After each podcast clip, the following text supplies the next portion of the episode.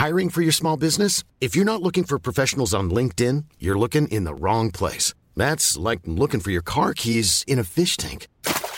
LinkedIn helps you hire professionals you can't find anywhere else, even those who aren't actively searching for a new job but might be open to the perfect role. In a given month, over 70% of LinkedIn users don't even visit other leading job sites. So start looking in the right place. With LinkedIn, you can hire professionals like a professional. Post your free job on linkedin.com slash people today. Qui est Sandra Buisson, Philippe Bilger, Olivier D'Artigol, Jérôme Béglé sont avec nous. Nous allons évidemment beaucoup parler euh, de ces images de Bordeaux qui ont frappé euh, les esprits. Mais je voudrais qu'on commence par euh, cette affaire abominable et ce drame du sous-marin. un Français d'ailleurs est présent. Ce Français, c'est Paul-Henri Narjolet. Il a 77 ans. Il est originaire de Haute-Savoie.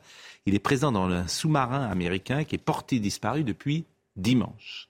Et une dépêche AFP, quelques minutes avant que nous entrions sur ce plateau, est tombée. Il reste 40 heures d'oxygène dans euh, ce sous-marin. Il s'agit d'un ancien sous-marinier, Paul-Henri Nargelet, devenu spécialiste de la plongée à grande profondeur. Et ce sous-marin touristique a disparu lors d'une visite à l'épave du Titanic.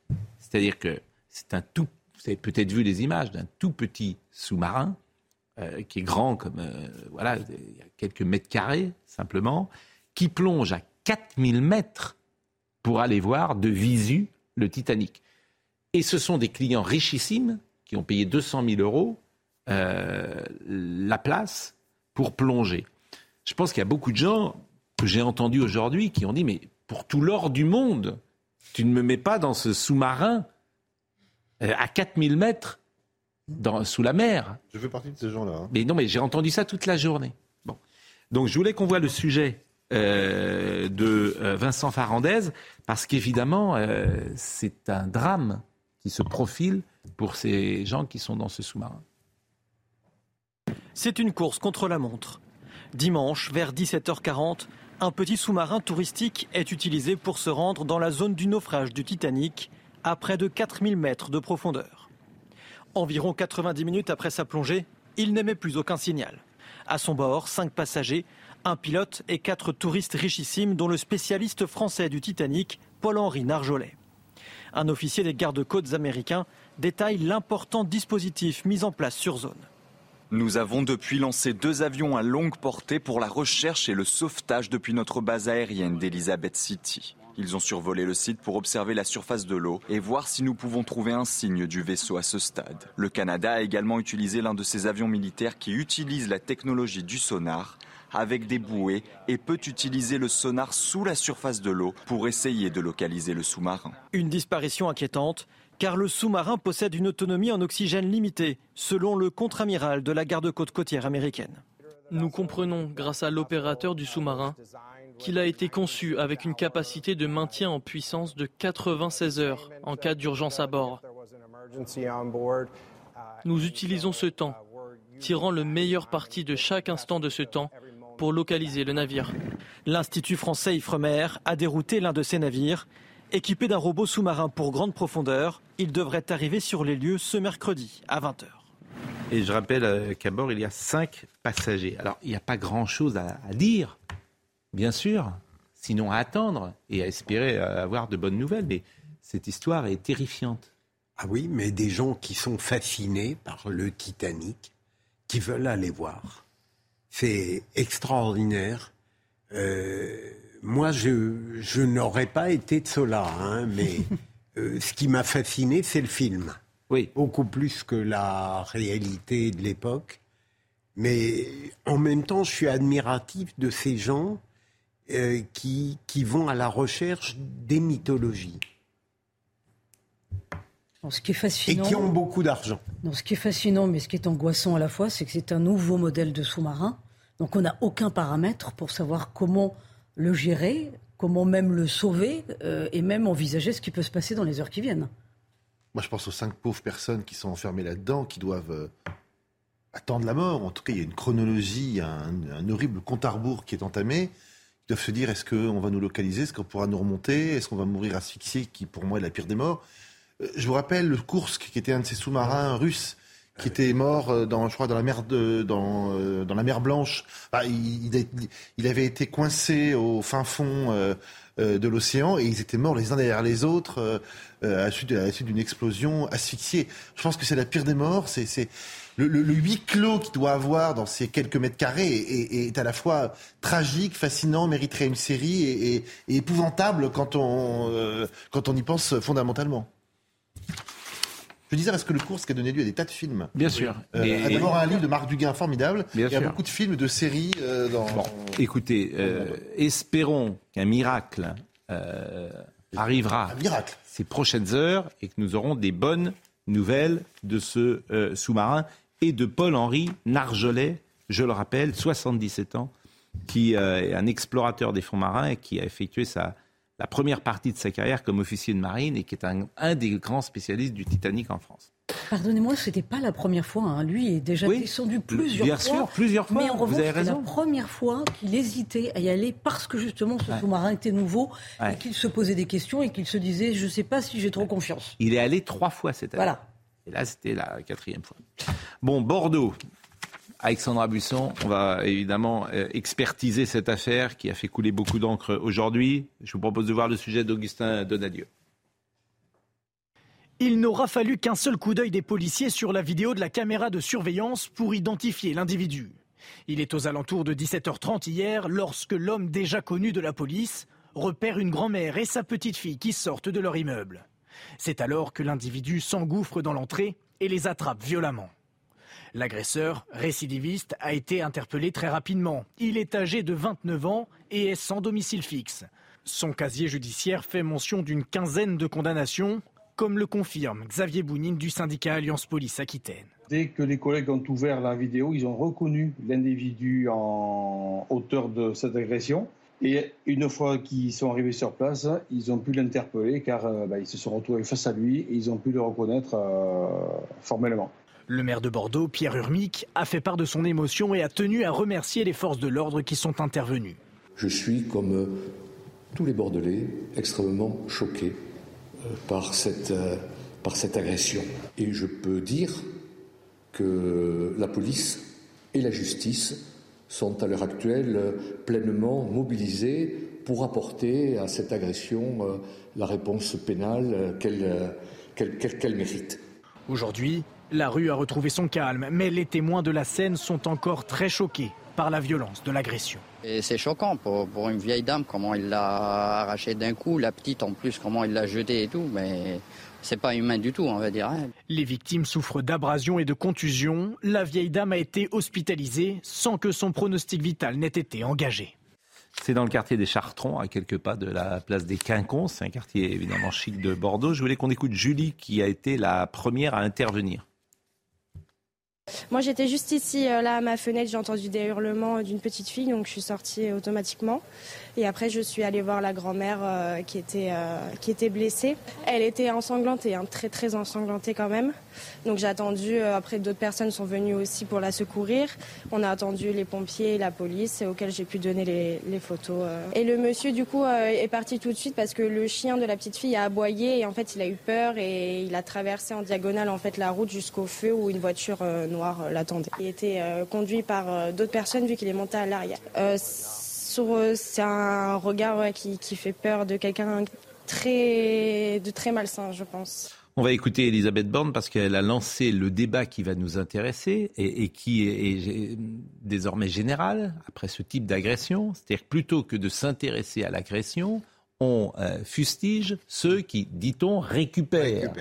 Voilà. Alors ça, c'est le grand débat maintenant de, qui aura traversé toute la saison, c'est-à-dire récupération au lieu de parler quand même de c'est-à-dire alors on ne parle plus de rien. N'en parlons plus, puisque tout est jugé récupération. Elisabeth Borne. Évidemment, la vidéo, elle est très choquante. Mais je pense qu'il faut aussi qu'on fasse attention.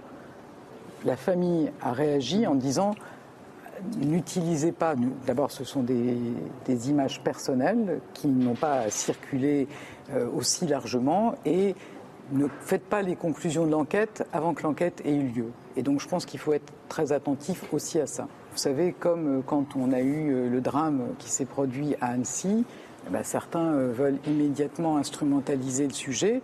Je pense qu'il faut évidemment, quand on, a, enfin, quand on a des faits dramatiques, il faut en tirer des conséquences, mais une fois qu'on a établi les faits, et c'est le rôle de la justice d'établir les faits.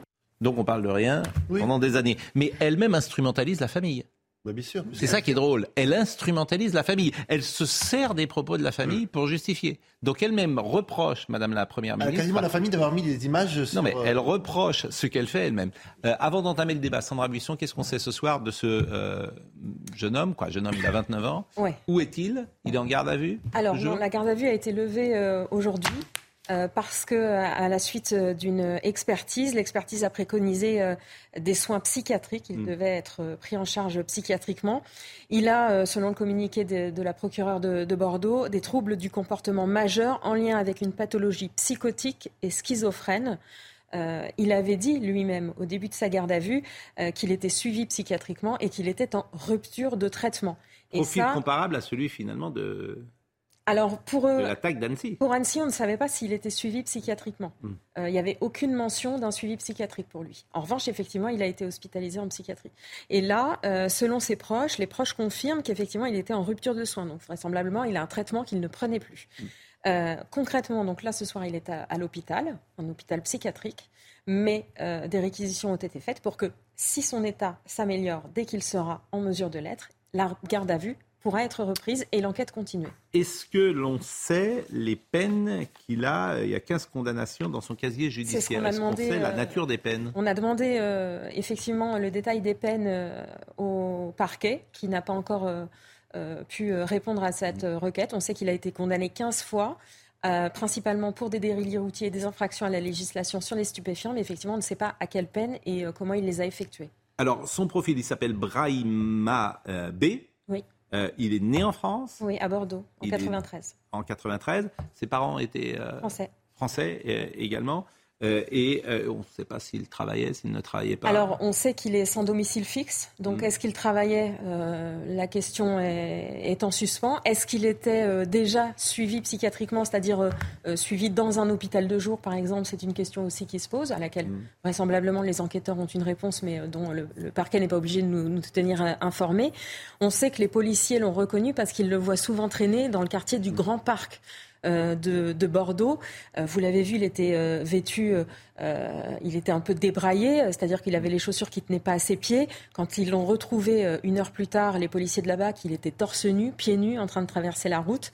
Effectivement, des questions se posent sur son quotidien et aussi, on sait que son taux d'alcoolémie, euh, enfin son dépistage alcoolémique était négatif. En revanche, on n'a pas encore le résultat Mais pour le qu'est-ce qu'il voulait faire? Il voulait enlever La cette, question, on ne sait on en sait fait, pas. Il voulait enlever cette petite fille Des questions se posent sur ce qu'il voulait faire. On voit à un moment qu'il ramasse quelque chose par terre, on n'arrive pas à voir ce que c'est. Il arrache un. Pour il a volé un peu. des, des questions se posent sur, son, sur ce qu'il voulait faire. L'enquête est ouverte. En l'état, ça peut évoluer. Pour violation de domicile, tentative d'enlèvement et séquestration parce que la, la- la grand-mère a dit Hmm. qu'effectivement, il voulait enlever la, la fillette. Et puis pour les violences, effectivement. Bon.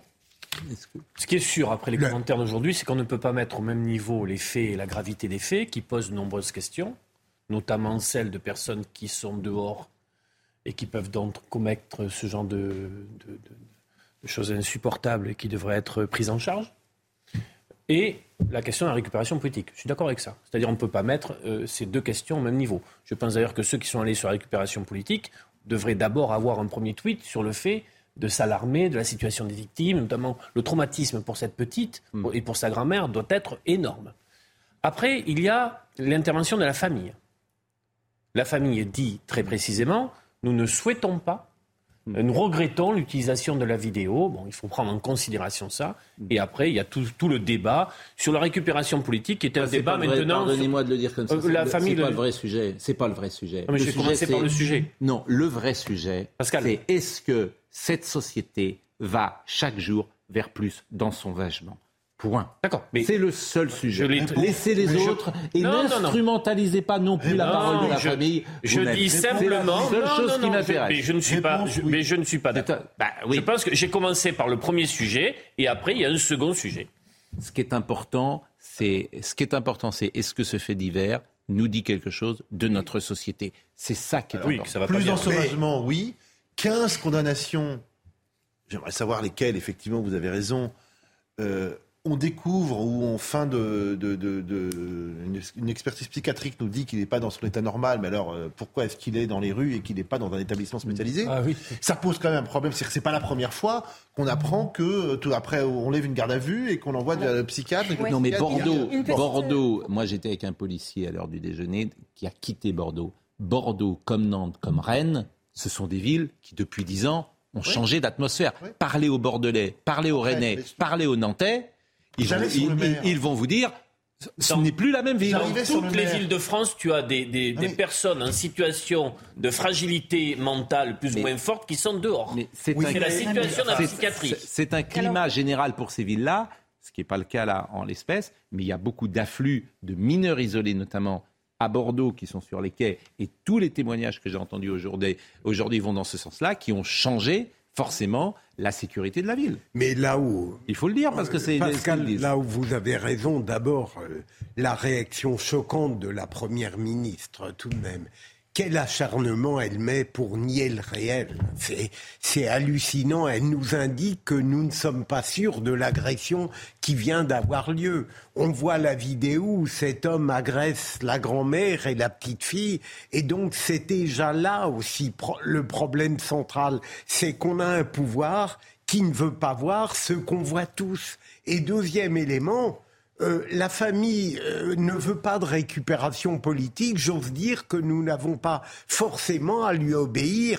La tragédie euh, délictuelle ou criminelle dépasse très largement le cas de cette famille. Oui, c'est pas le sujet, la famille, me semble-t-il. maintenant. Mais je vous rejoins. C'est pas le sûr. sujet. C'est la société elle-même. Bien sûr, c'est ça qui est intéressant. Mais- bien sûr. Et, et on voit euh, même le hiatus entre l'état psychiatrique de cet individu et apparemment la maîtrise dans l'exécution Hmm. des faits interroge. Juste Sandra sur ce point, effectivement, il faut, il faut, il faut dire qu'effectivement, le, le fait qu'aujourd'hui il nécessite des soins psychiatriques ne préjuge en rien euh, de sa responsabilité pénale à la fin et de son n- abolition ou altération du discernement. D'ailleurs, il a été condamné 15 fois, donc il a été jugé suffisamment apte psychiquement à être. Euh, J'entends bien, à mais moi, ce qui m'intéresse, ce qui m'intéresse, c'est pourquoi cette, euh, ce fait divers a frappé l'opinion aujourd'hui et les esprits, parce que chacun comprend que ça peut arriver à n'importe qui.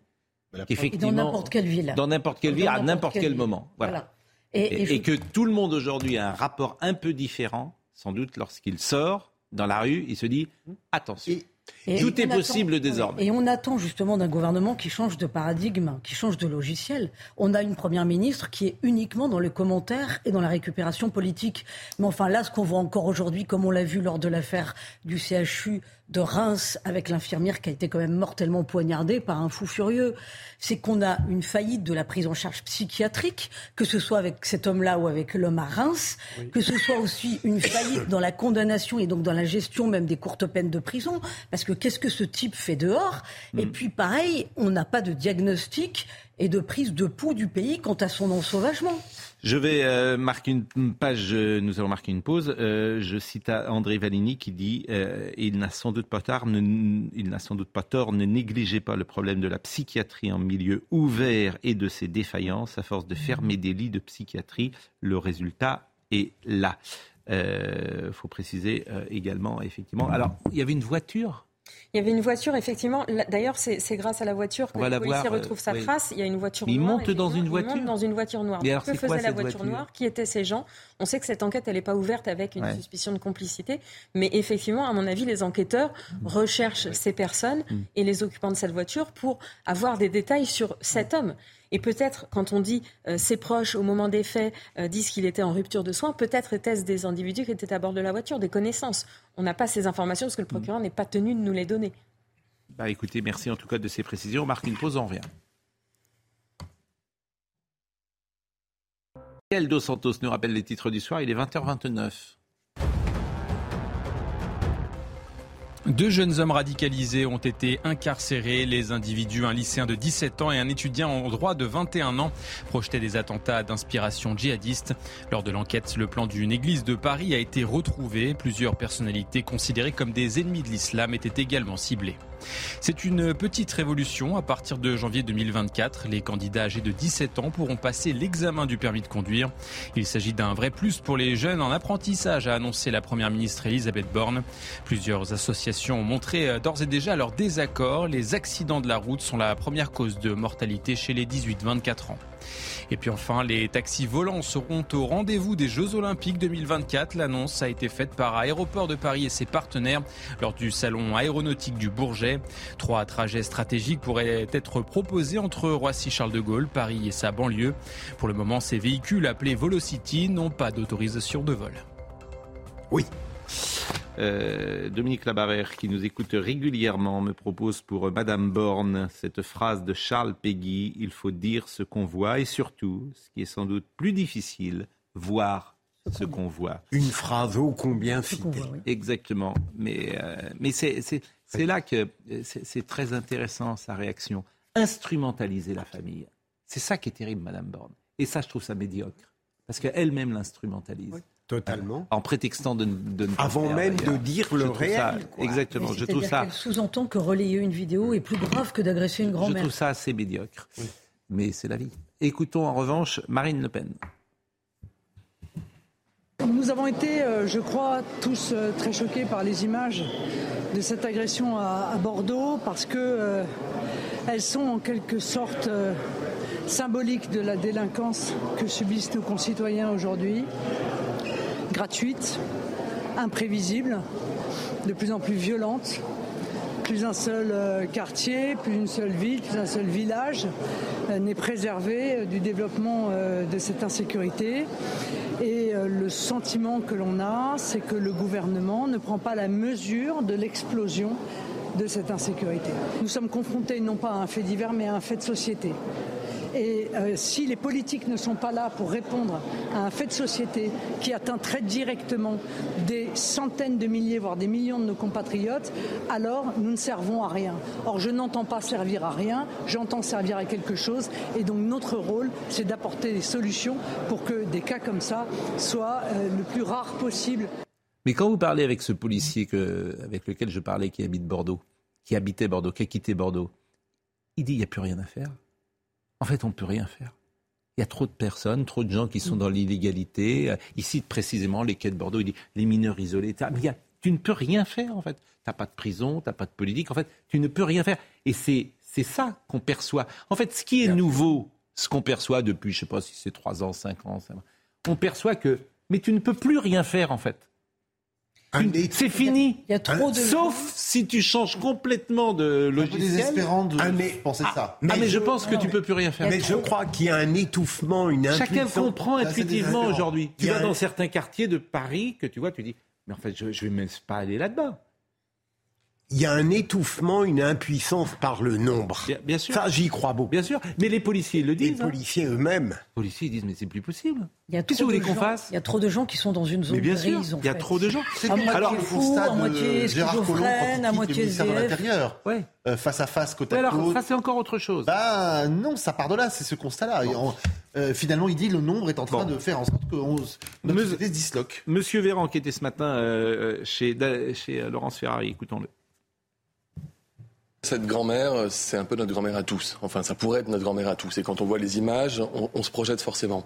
Et je comprends que ça provoque une émotion. La mienne, la mienne est vive. Et mes premières pensées vont vers cette grand-mère, la petite fille, et puis la famille, les amis, évidemment. Ce type de vol, d'agression, il y en a, euh, hélas d'ailleurs, dans notre pays. Je ne sais pas s'il faut l'inclure dans un phénomène plus général. Ce qui est certain, c'est que euh, ça illustre le besoin de sécurité pour, pour les Français. Et écoutez ces policiers qui étaient en colère également. Services de police répondent à chaque fois, euh, et encore cette fois-là, euh, très rapidement, des véhicules de police ont été envoyés sur place. Très rapidement, mes collègues ont identifié l'individu, ils l'ont interpellé. Euh, nous répondons présents. après, comme vous savez, nous sommes au niveau des effectifs. il en faudrait toujours plus pour répondre au nombre de missions importantes que l'on a, puisque tout est priorité nationale et qu'on doit répondre aussi au quotidien des Français. Et, ces agressions-là, il faut, y mettre fin. Et pour cela, ben, nous, on les interpelle, les procédures sont montées. Euh, et on attend que la justice fasse aussi son travail et euh, puisse prendre des peines exemplaires contre ce genre de personnes. Euh, on n'est qu'au début. Hein. mais, on n'est qu'au début. Vous avez deux sujets là. Vous avez la délinquance. On début. Vous avez la délinquance, la tranquillité publique et la sécurité, et vous avez la question psychiatrique. Qui a décidé aujourd'hui qu'on ne pouvait pas apporter des réponses et des solutions à ces deux sujets? Il suffit de, de, de, de ne plus faire ce qui échoue. Il suffit d'avoir des politiques publiques adaptées. non, mais sinon, parce que le discours, le discours, Pascal Pro, sinon, ça veut dire qu'on glisse vers la barbarie. Mais, et le, et le qu'on a la guerre de tous contre tous. Mais je, je, vais une nouvelle oui, fois. il faut, bien sûr. Je vais une nouvelle fois vous citer ce policier avec lequel j'étais. Je suis resté 10 minutes à l'antenne, c'était sur RTL. Il te dit les ordres, c'est on ne, les OQTF, laissez-les. On ne peut plus. Donc tu sais qu'il y a plein le, de gens. Pour le qui... coup, on n'a pas un sujet au QTF là sur Mais Non, non, mais, mais je vous parle. Je vous parlais juste. Restons sur Bordeaux. Sur mais, Bordeaux. Mais, sur Bordeaux. Mais non, Bordeaux, sur Bordeaux. Non. Ça va au-delà de Bordeaux. Ah bon, non, je voulais apporter des réponses sur Bordeaux. ça va au-delà de Bordeaux. C'est-à-dire que tout, toutes les 45 secondes, paraît-il, vous avez une agression gra gratuite en France. Oui. C'est-à-dire que vous êtes devant quelque chose qui ne fait qu'empirer chaque jour. Et donc je maintiens que Et- des politiques publiques différentes peuvent apporter des réponses. Mais non. Ah alors mais on ne veut alors pas fini, apporter de réponses. Mais non, enfin- alors non, non, on mais éteint la lumière. non, jusqu'au jour, où- factuel. jusqu'au jour où effectivement il y aura des solutions Olivier, radicales on va mises rester en place. Pascal. Ah ben les gens, mais moi je voulais, je, je- je- elles sont très simples les solutions radicales. Les multirécidivistes ils ne sortent plus. Ça vous va Oui, mais Ah, mais on va Oui, rester mais sur du factuel. La prise en Mais charge sortent plus. psychiatrique. La prise en charge là, psychiatrique. tu sais ce qui non, mais passé après le Covid. Non, mais laisse-moi parler. Mais au bout de Après je le ne sais Covid, combien, de- je ne sais pas si c'est explosion 20, des 30 cas ou de pas. psychiatrie.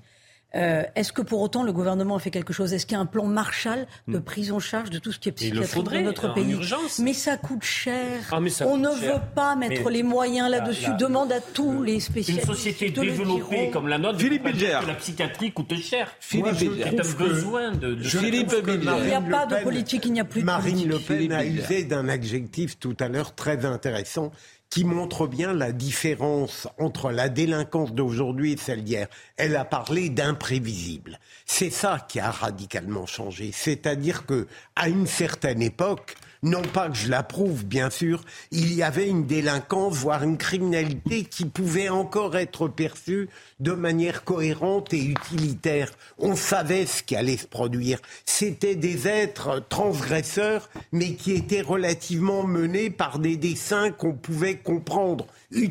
Aujourd'hui, on a peur à cause de ça. Mais parce, que, qu'on l'imprévisibilité a est affaire à des totale. prédateurs désormais. Ce sont des prédateurs, ce ne sont pas des Non, transgresseurs. il n'y a plus de bornes, il n'y a plus de limites, il n'y a plus d'autorité, il n'y a plus de respect. Autrefois, une vieille dame et une enfant, c'était des gens Mais c'est ce qui a on- changé. on n'osait pas s'attaquer. Aujourd'hui, comme ce sont des victimes faciles, on y va. Non mais c'est, je vous assure, il me semble que Non, mais il y a ça ce que vous dites est peut-être vrai, mais surtout le nombre de gens qui sont en situation euh, irrégulière. Oui, là, en l'occurrence, il n'est pas Non mais irrégulier. quand je dis irrégulière ou illégale, ou, ou- ou dans une situation qui...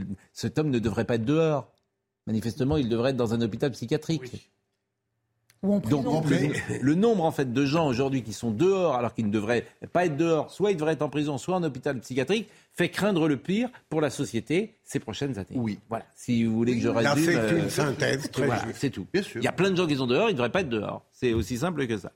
Bon, euh, Alors le ministre de l'Intérieur, Gérald Darmanin, va présenter demain au Conseil des ministres le décret de dissolution du groupe Soulèvement de la Terre. C'est un sujet vraiment très très important parce que euh, c'est pas rien quand même. Bon, et malgré ça, vous avez des, des hommes et femmes politiques euh, qui, comme C'est Madame, qui Madame Rousseau, qui expliquent qu'il ne faut pas dissoudre euh, ces jeunes gens qui sont violents, qui sont en dehors euh, des, euh, de la La légalité légalité, soutenus par Monsieur Plenel euh, dans, son, dans ses derniers écrits. Euh, écoutez euh, Gérald Darmanin. Grâce au travail de nos services de renseignement et grâce aux autorités italiennes que je voudrais ici remercier, une centaine d'éléments radicaux venus d'Italie ont pu être bloqués à la frontière. Et malgré cela, malheureusement, deux jours d'affrontements, une autoroute occupée, une voie ferrée coupée et de nombreux personnels des services publics qui sont effectivement devant la haine et la violence. Alors oui, à la demande du président de la République et de la Première ministre, demain matin, je présenterai au Conseil des ministres le décret de dissolution des soulèvements de la Terre. Essayer de faire taire les soulèvements de la Terre est une vaine tentative de casser le thermomètre plutôt que de s'inquiéter de la température. À communiquer soulèvement de la Terre, de notre côté, nous préparons notre défense contre la dissolution, loin des épouvantails créés par la communication gouvernementale. Euh, euh, voyez la séquence également avec Sandrine Rousseau qui, euh, elle, a tweeté aujourd'hui. On va peut-être voir d'ailleurs son, tweet. Mais elle est venue à l'Assemblée nationale avec un collier. Regardez son tweet. Nous sommes le 20 juin juin 2023, des militants écologistes sont arrêtés en France par la sous-direction anti C'est pas des militants, c'est juste des terroristes. Euh, quoi, ils sont fichés. de troubles, à minima. Ils sont fichés, bien sûr. Mais, mais vous verrez que l'écologie radicale ces prochaines années, Moi, ce qui m'inquiète, c'est que le tribunal administratif des violents est capable de, troubles, pas des terroristes. Bah, de, bah, des gens qui. Bah, le, bah, le mot. non, mais des violents. Des, des, des, mais j'ai pas dit terroristes, j'ai dit. Euh, non, mais. Fauteurs de troubles. Ce qui m'inquiète, c'est que le Conseil Écoutez, peut tout à fait moi, retoquer ce, cette dissolution. Hein. À chaque fois. C'est ce qui va se passer. Bah, moi, je m'en réjouis pas. Vous dites, mais. À, à chaque fois, je rappelle la, la définition terroriste. Hein. Oui, euh, le, c'est. Comment dire le, Moi, c'est le Bataclan. Oui, mais c'est toujours pareil. Mais vous avez raison, on est, vous avez déjà fait. Emploi systématique de la violence pour atteindre un but politique. Ben, on est clairement on, y est. je suis désolé de vous le dire. C'est ce qui s'est passé à Sainte-Soline, c'est du terrorisme. Dès l'instant où on diffuse quelque chose à quoi on croit, par de la violence et de la terreur, hmm. c'est du terrorisme. Écoutez Elisabeth Borne avant d'écouter, euh, de voir Sandrine euh, Rousseau. De l'écoterrorisme, il y en a. Et chez nos voisins européens, il y a une préoccupation aussi sur le fait que certains peuvent finir par justifier l'injustifiable. Donc ça existe. Ensuite, ce que je vous dis, c'est que sans être forcément dans du terrorisme, des actes de violence contre des forces de l'ordre, comme celles qu'on a pu voir à Sainte-Soline. Sainte-Soline, pour vous, c'est de l'écoterrorisme ou pas? C'est de la violence extrême avec enfin, la volonté, la volonté de blesser, voire de tuer des policiers. Donc je pense qu'on va très très loin, vous voyez. C'est précisément la définition de l'écoterrorisme. Mais ces gens ont tellement peur des mots. Madame Borne, comme d'autres, n'a aucun courage pour dire les mots. pas de courage. Ça s'appelle de l'écoterrorisme, ce qui s'est passé à Sainte-Soline. Qui peut nier cela Elle est même pas. Je, je, je résume le mot de terrorisme. Mais je, vous, vous, êtes en désaccord. Est-ce que je pense Est-ce que je ressens Pour moi, non. Je ne. il y a de, il y a de là. Mais pour moi, il y a une, gradu, une gradation. Laissez-moi encore cette capacité ah de voir c'est pas pour moi, pour moi, je te le dis, pour moi, le terrorisme, peut-être que je me trompe. Non, mais, mais vous vous trompez sur la définition. Je vous ai donné la définition. Alors, est-ce que vous acceptez cette définition? Considérer qu'il y a que le sang Emploi systématique de la violence pour atteindre un but politique. en plus, je suis la définition, moi je peux rien. En plus, je suis totalement opposé avec de la violence dans le mouvement social pour euh, porter des combats politiques et écologiques en, l'occurrence. Ce n'est absolument pas ma culture euh, et mon imaginaire politique. Mais ce que je veux dire, c'est que, les mots, les mots ont une densité ont une réalité. Mais les mots, ils sont définis par le dictionnaire. Enfin, c'est pas moi qui les définis. Incendier des quarts de force de l'ordre. Vous êtes extraordinaire. Des, boules de pétanque euh, à la figure, c'est quand même du terrorisme. Malgré éco sociaux avant. malgré mon isolement spectaculaire sur ce plateau, je maintiens ce, ressenti. voilà. Madame Borne, comme d'autres, incarne la faiblesse de l'État. Et la faiblesse de l'État, tu l'as payée avec la ZAD de Notre-Dame. Oui, il y avait Samuel Paty. Tu l'as payé là, tu la payes toujours. Elle est incapable de dire oui, c'est de l'écoterrorisme et oui, ça doit s'arrêter. En revanche, ça ne veut pas dire de ne pas mener le combat contre. Il a intérêt, en tout cas, à, pour l'écologie. Par contre, il n'y a, a, rien de pire que de donner le sentiment d'une autorité politique avec l'annonce d'une dissolution qui après est retoquée sur le plan juridique. Hein. Et Sandrine Rousseau, ça dans notre dossier avec Sandrine Rousseau est venue avec un collier.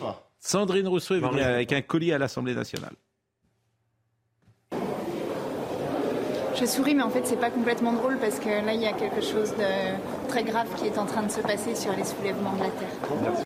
Vous vous rendez compte, je ne sais pas, l'indulgence, soulèvement de la Terre, je le répète, était présente à Sainte-Soline. Vous avez vu toutes les images.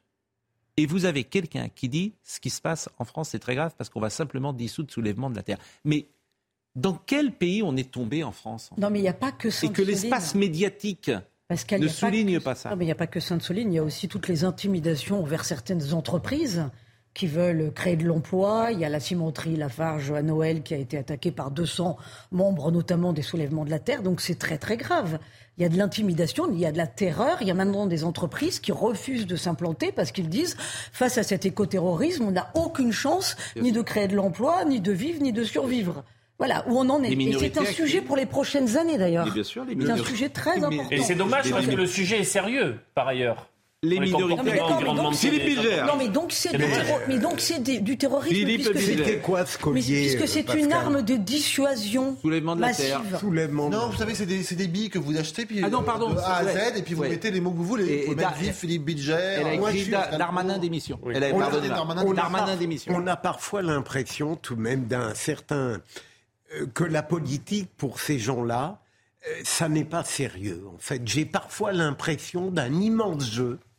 Euh, oui. dont on se moque du monde et la démocratie n'est pas prise. De la gîte propre, comme on dit, c'est leur culture. Oui, mais tout de même, c'est lamentable. Non, mais. Sandrine Rousseau, c'est Euh, façon d'exister. Sandra Buisson, vous avez un renseignement à nous donner sur euh, ce qui s'est passé sur le Lyon-Turin, le nombre de gens qui ont été interpellés euh, Alors j'ai j'ai plus euh, les, les chiffres en tête des interpellations. On sait qu'on n'en a pas vu euh, sur le vif parce que c'était trop violent et que comme il n'y avait pas de dégradation euh, à commettre autour de l'endroit où étaient euh, les, les- les individus virulents, euh, la stratégie c'était le maintien à distance. Donc les forces de l'ordre ont lancé des lacrymos. euh, leurs munitions pour les maintenir à distance, Mm. le temps qu'effectivement ils repartent euh, d'où ils étaient venus. Les interpellations, il y en a peut-être eu à, à l'issue. Au moment le plus violent, non, comme à Sainte-Soline, parce que c'était trop violent et que vous risquez de perdre euh, des hommes euh, des deux côtés. Moi, ce qui me fascine, et c'était vrai pour la ZAD de Nantes, c'est vrai, c'est une poignée d'individus. C'est une poignée, ce sont quelques-uns. D'ailleurs, qui, qui centaines. pourrissent, euh, d'ailleurs, le, Une poignée, Pascal, qui se moque comme d'une guigne de l'interdiction des Et manifestations. d'intérêt général. et, C'est et qui tout de même pourrissent même invraisemblable. le, et qui pourrissent même le combat écologique. Parce Oui. qu'effectivement, c'est tragué. Il le était incapable en France, avec euh, un ministre, un Premier ministre qui a de l'autorité, de dire nous allons combattre ces gens-là. Alors si, Gérald Darmanin. Oui, Ah, mais écoutez, euh, Mais simplement, il est très très minoritaire dans son Oui. propre gouvernement. eh ben écoutez, Euh, eh pour ben, ce qui est de, euh, de la résolution euh, Ouais. du fameux Oui. groupe dont on parle, sous les Alors, il faut savoir que il c'est a un un vrai- pas une association, ce qui sera peut-être plus difficile de les faire taire. En tout cas, Gérald Darmanin a pris la décision, sans doute, euh, qu'il fallait. Autre sujet du jour, la Baïa. Euh, fin de recevoir. J'ai écouté Papendia et voilà, la Baïa, on a compris que pour lui, c'est plus un sujet. Désormais, puisque c'est extraordinaire d'ailleurs. Mais en fait, chaque jour, euh, tu, tu- tu- de n'importe quel sujet, en fait, tu peux te dire, mais à quoi servent ces gens? Tu sais qu'ils servent se dire à aujourd'hui. quoi sert Papendiaï ça, Oui, mais c'est vrai pour tous, c'est- puisqu'il va te dire qu'il ne peut rien faire. Bah alors qu'il rentre chez lui ou qu'il fasse autre chose. La Baïa, pareil. Même la, la Baïa, on peut rien faire. Très bien. Écoutez, monsieur le euh, ministre de l'Éducation nationale. Du côté euh, des euh, abayas, notre position est également claire. Elle a été précisée par une circulaire du mois de novembre dernier. Toute tenue euh, manifestant une intention religieuse est proscrite dans les écoles et les enceintes scolaires. Cela est clair, cela doit être respecté. D'un point de vue juridique, Cependant, la notion d'abaya, puisque vous y faites allusion, n'a pas de définition juridique. Euh, nous serions dans l'incapacité auprès du juge de définir juridiquement ce qu'est une abaya. Par conséquent, la seule voie possible, c'est celle non seulement de la fermeté sur les principes, le soutien aux équipes pédagogiques et aux chefs d'établissement, ainsi bien entendu que l'aide des équipes valeurs de la République qui se déplacent dans les lycées concernés. Ma position est claire, fermeté sur les principes, aide aux équipes et puis formation. Nous avons formé 300 000, Merci beaucoup. euh, 300 000 professeurs à ce jour. Le grand. J'ai vu mourir un monde ancien.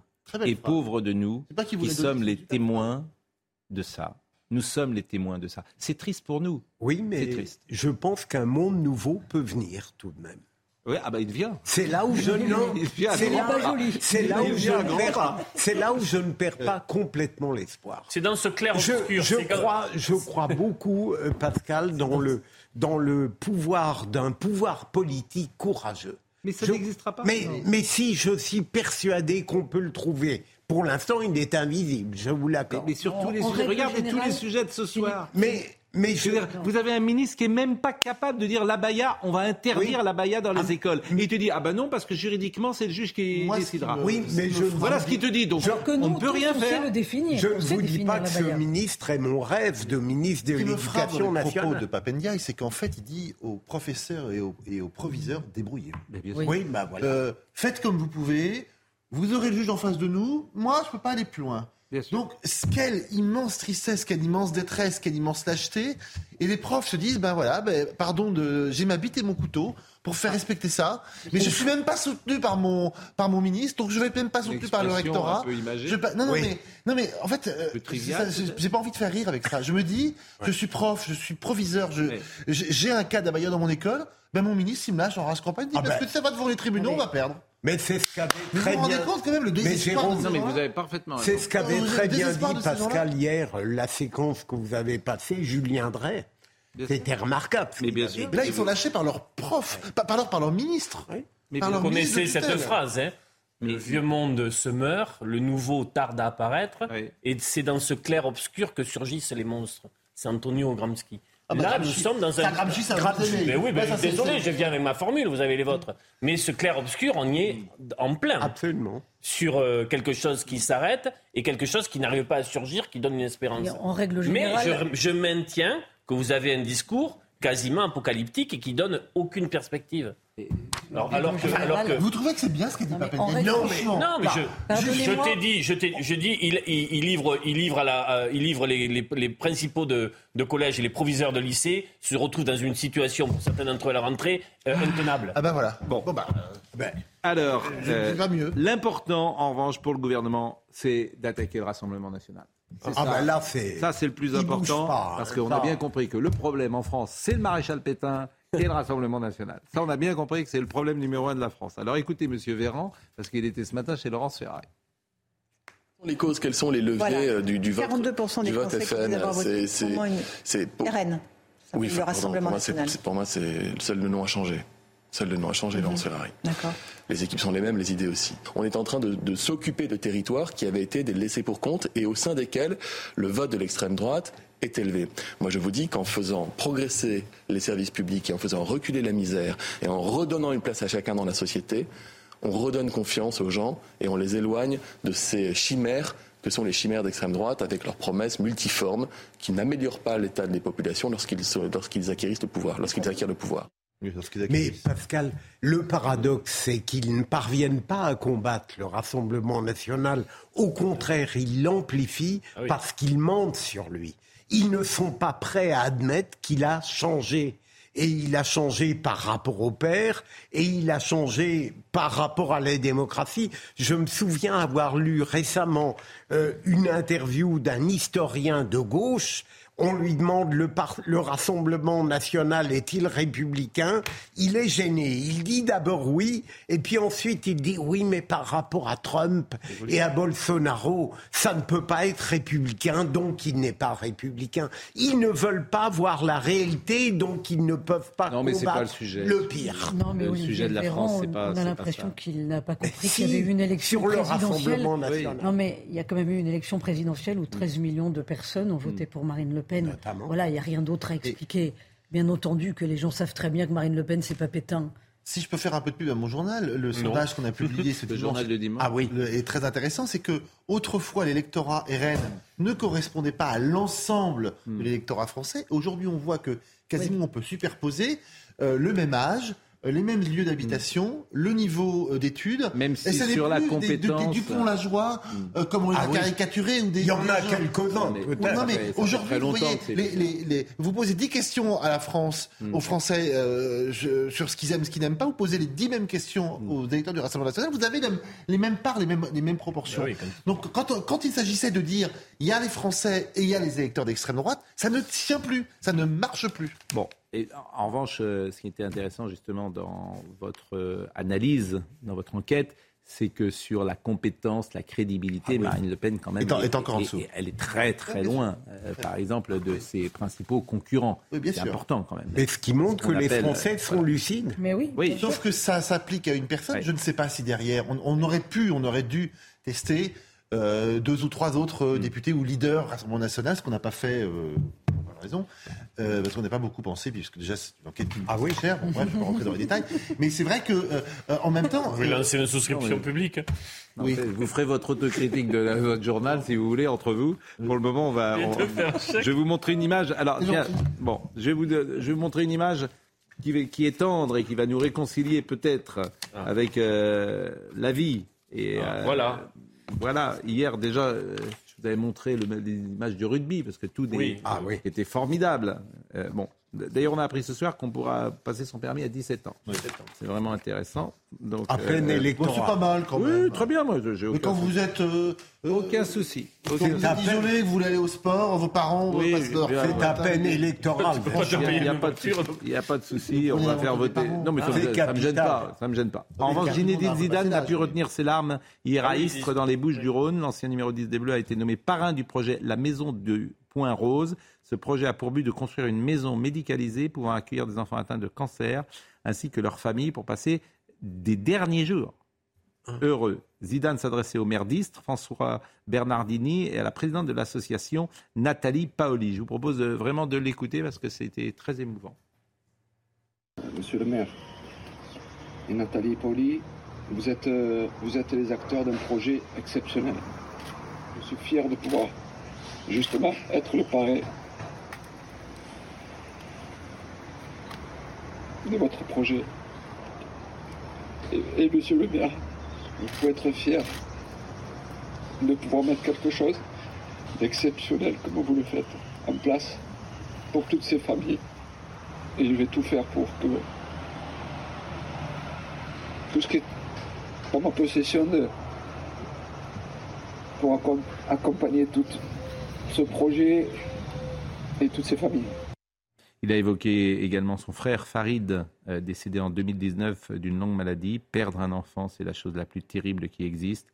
On est tous d'accord, mes parents l'ont eu et je sais que c'est dur.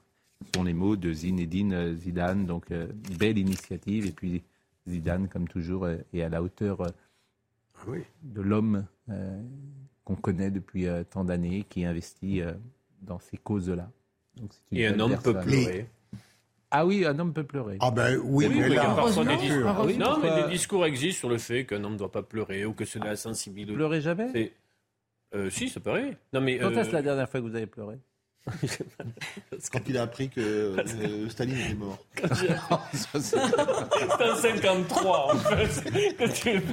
Non, non, mais ça, c'est une bonne question. Quand est-ce la dernière Non, mais que ça fait partie de l'intime, enfin. Je Bah, pas- pourquoi Quand, quand Y j'ai a su que Jérôme. Béglé n'était pas là parce qu'il était parti aux États-Unis jouer au poker. Là, je vous ai vu rire au La contraire. dernière fois, Mais voilà une bonne question. La dernière fois que vous avez pleuré, c'était quand Vous avez versé une larme. Ça peut être devant un film, devant un livre, devant une, un ami. une- Ah, j'étais très, euh, très, euh, très ému par, vous en avez parlé hier soir, à L'amour et les forêts. Oui. Ah oui, ça vous a fait pleurer? Euh, la fin, Eh. c'est pas la fin, on a une, et les vraie émotion à la fin. Non, mais tout le temps. Oui, mais à la C'est fin. un film on qui est au bord des larmes tout Oui, le temps. parce voilà, que donc c'est- là, je vous réponds. Moi, je suis resté au bord, hein, carrément. Oui, mais, Oui, mais- parce que vous êtes Oui, c'est par cœur, pas de cœur. bien sûr. Ah, vous n'avez pas aimé le film? Si, je l'ai trouvé bon, mais pas au point d'Olivier de pleurer en permanence. Parfois, on pleure aussi parce que ça, ça touche ou ça Oui. déclenche quelque chose dans Bien notre sûr. propre vie. Mais, mais identification. il m'est arrivé de pleurer parfois devant des films. C'est vrai L'incompris, par exemple, de Comenci. Quand à la fin de ce film, son avocat Bambi, dit. quand la mère va- de Bambi euh, tuée. ou Dumbo. La- moi, je me suis jamais remis de la mort de la mère de Bambi. Ouais, mais vous êtes beaucoup plus tendre que moi. Ah, oui, mais la mère de Bambi, ça, ça a été un choc Ah oui, quand même. Ça a été un choc important pour nous. Bon, soyons sérieux. Euh, comment? Oui, c'est mieux. Non, mais c'est une bonne question, la dernière fois que vous avez pleuré. Je pose la question aux gens qui sont devant leur poste. La dernière fois que vous avez pleuré. Euh, Claude Sarraute est décédé, elle avait 95 ans. Euh, C'était une figure du journalisme, mais pas que du journalisme. C'était la fille de Nathalie Sarraute, qui était une immense romancière. La femme de Jean-François Revel. Oui. Exactement. Immense intellectuel du XXe siècle. Exactement. Elle Et disait, je ne sais rien, il sait tout. oui, c'est un peu le rapport qu'on a ensemble. Oui, mais c'est vous qui savez tout. Non, Pascal. non, pas du tout. Ah, vous justement, je permets pas. Non, je, je, je, je- je- je- c'est vous qui savez Non, tout. non, en tout cas. Euh, et euh, Laurent Ruquier, les grosses têtes, parce qu'elle était une des pensionnaires des grosses têtes, lui ont rendu hommage aujourd'hui. Je vous propose d'écouter euh, Laurent Ruquier, qui était très ému d'ailleurs et qui a vraiment qui a accompagné beaucoup euh, Claude Sarraute. Évidemment, on ne peut pas faire cette émission sans rendre hommage à Claude Sarraute, qui a fait partie des toutes premières grosses têtes avec vous, Olivier de Kersauzon, dans les années euh, 80. Alors, moi, je l'aimais bien parce que je l'ai trouvé Elle se la pétait pas, elle était drôle, elle était en fait relativement aérienne. Je l'aimais bien, moi. Je la trouvais euh, touchante, intéressante. Ton billet à la dernière page du Monde était une chose euh, extraordinaire. Et le bonheur, c'était d'aller vers le petit moment d'oxygène, là, qui était le billet de Claude Sarraute qui faisait rigoler tous les jours.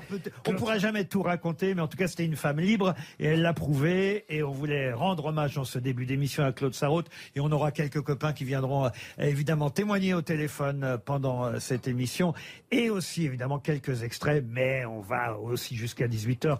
je tiens à, rassurer ceux qui Ouais. connaissaient moins Claude. Tu peux la mettre dans la valise Et ben voilà, fait rire Claude.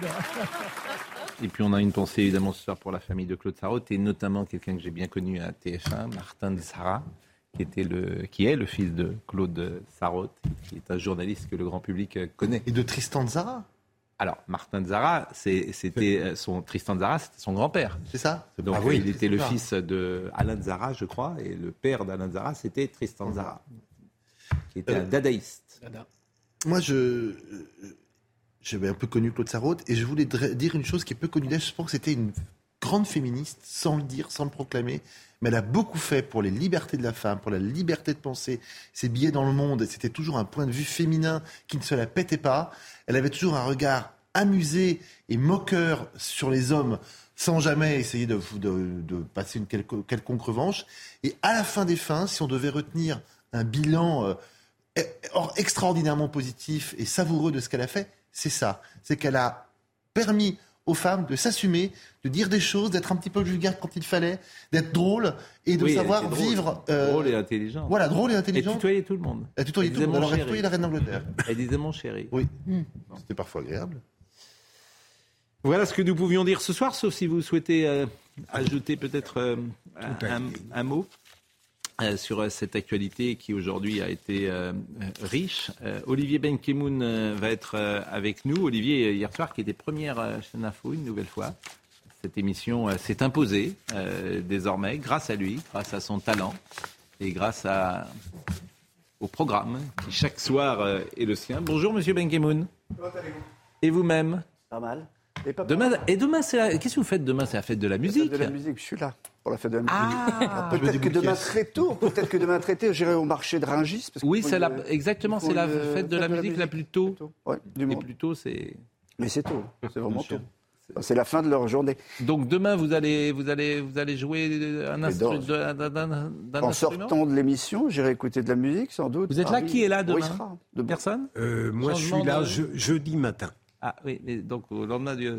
C'est demain qui m'intéressait pour la fête Ah bon, de la pardon. musique. Vous jouez de la musique Vous jouez d'un Euh, instrument non, Pascal, j'en écoute beaucoup, mais je, Je ne suis là joue demain pas. soir, moi. Oui Vous jouez, euh, Sandra Vous jouez d'un instrument Je jouais, mais plus maintenant. Du pipeau, comme tous les journalistes.